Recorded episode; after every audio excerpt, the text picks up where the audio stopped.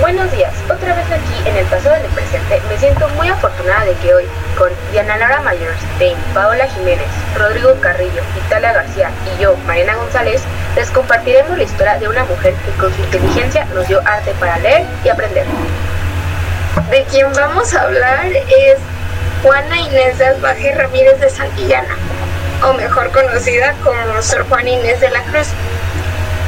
Realizó varias obras literarias que revolucionaron el pensamiento de muchas personas en aquel tiempo. ¿Y cómo logró adquirir todo ese conocimiento? Digo.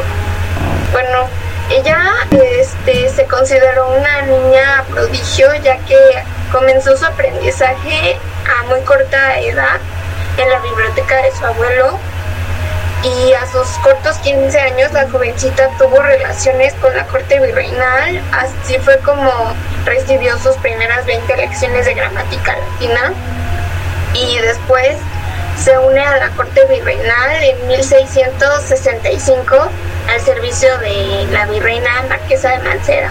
Oye, pero también he escuchado que fue monja, ¿no?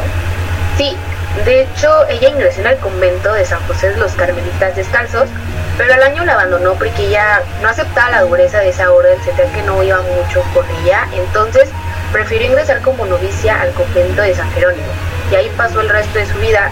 Se conoce que fueron aproximadamente como 27 años, de los cuales sobresalió en la escritura y en la administración de ese convento, dejando un poco más de lado lo religioso.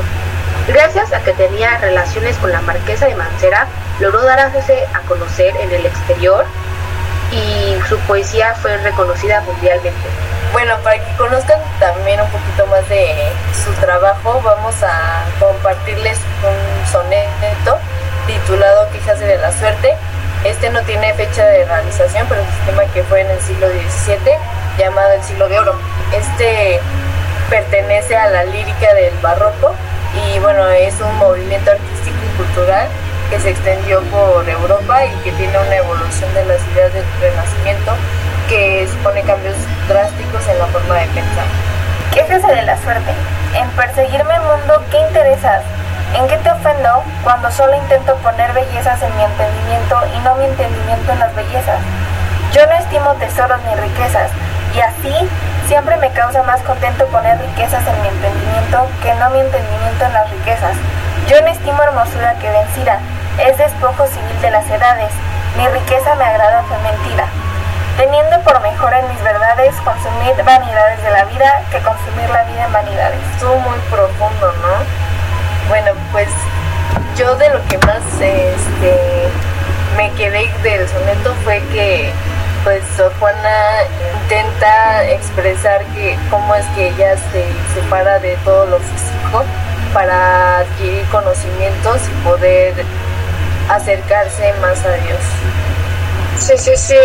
Yo, yo creo que ella nos deja muy en claro que no quiere vivir una vida donde lo que importe es lo que tengas, como hoy en día que las redes sociales nos ponen una presión donde influyen en nuestras decisiones, desde lo que nos ponemos hasta decisiones muy importantes en nuestra vida, pues ella nos recuerda que cultivemos lo de adentro porque es realmente lo que importa.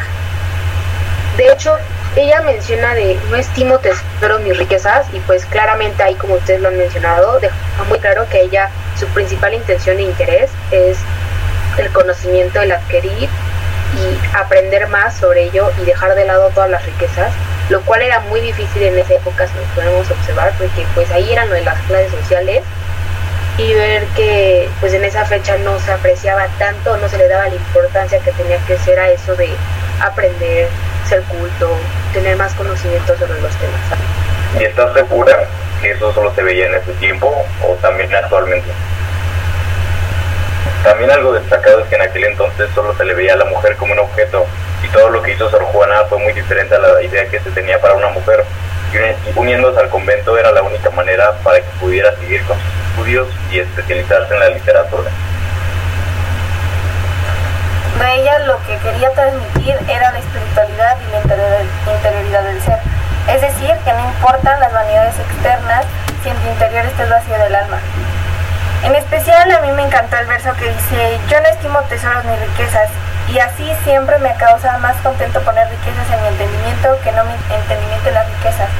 Esto la verdad es una bofetada para todos, ya que hoy en día la mayoría gasta su tiempo y dinero en cosas que a corto plazo les producen placer y comodidad, pero no pretenden cada día alimentar su mente para que estas vanidades de la vida controlen y hacen lo contrario. Entonces se podría decir que Sor Juana en aquel tiempo ya entendía la importancia de la espiritualidad y el yo interno y los placeres de la vida que se vuelven insuficientes y los deseos día a día nos consumen. Como mencionó Diana, hoy las redes sociales, la mercadotecnia, la industria hace que nuestra atención y nuestro tiempo se vayan en eso, en tratar de compararnos, en no disfrutar el ahora, el tiempo que tenemos y estar siempre en constante deseo de cosas materiales cuando esa no es la verdadera importancia de la vida. Podríamos decir que en conclusión desde el vista poético, la autora pretende aprender más sobre la vida, conocerse más a ella misma y a los demás y descubrir cómo en ese conocer acercarse más al amor de Dios y así renunciar a lo físico para dedicarse únicamente a lo espiritual. Sí, totalmente de acuerdo. Eh, además, algo que admiro muchísimo ella es que va como contracorriente, ya que desde decidir meterse al convento para seguir estudiando, aprendiendo, este, cultivándose adentro, internamente, en lugar del papel de casarse y tener una familia como la quería educar su tía. Y de hecho para esa época era muy difícil, como tú mencionas, porque pues obviamente los estándares y las expectativas de las mujeres pues era solamente enfocado a eso. Y ver que también gracias al apoyo de la marquesa logró eso, porque la verdad es que sin ese apoyo pues hubiera tenido un reconocimiento, porque obviamente su arte era muy grata, pero no hubiera tenido el alcance que tuvo de llegar al extranjero, como pues, hemos mencionado. Sí, creo que em, más que nada este soneto lo podemos llevar a la, a la vida actual. En esta ocasión, pues lo de la pandemia, que pues fue un alto en nuestras vidas y que hizo pues que interiorizáramos con nosotros que aprendiéramos a conocer a nuestros familiares, a nosotros mismos. Y ella ya lo había, o sea, ella ya había entendido eso en ese tiempo cuando no había una pandemia. Entonces es como muy, muy revolucionaria su, su, poema y creo que lo podemos aplicar hoy, en día en no enfocarnos tanto en lo material y más en lo espiritual y siempre estar a la mano de, de Dios.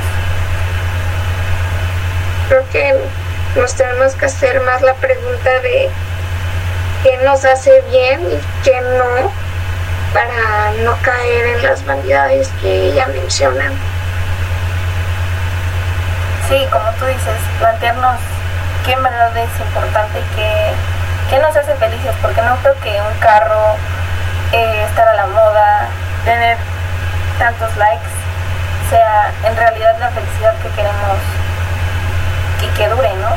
Porque probablemente en el instante, pues sí sea muy grato, muy padre tener esas cosas, pero al final eso se va a ir. Recuerdo al 100% con ustedes y pues muchísimas gracias por habernos acompañado hoy en el podcast de El pasado en el presente. Espero hayan tenido una pequeña reflexión sobre este tema y sobre esta artista, la cual pues ya nos dejó una gran enseñanza y una reflexión magnífica. Nos vemos la siguiente semana todos los días por aquí en Spotify. Espero les haya gustado. Hasta la siguiente.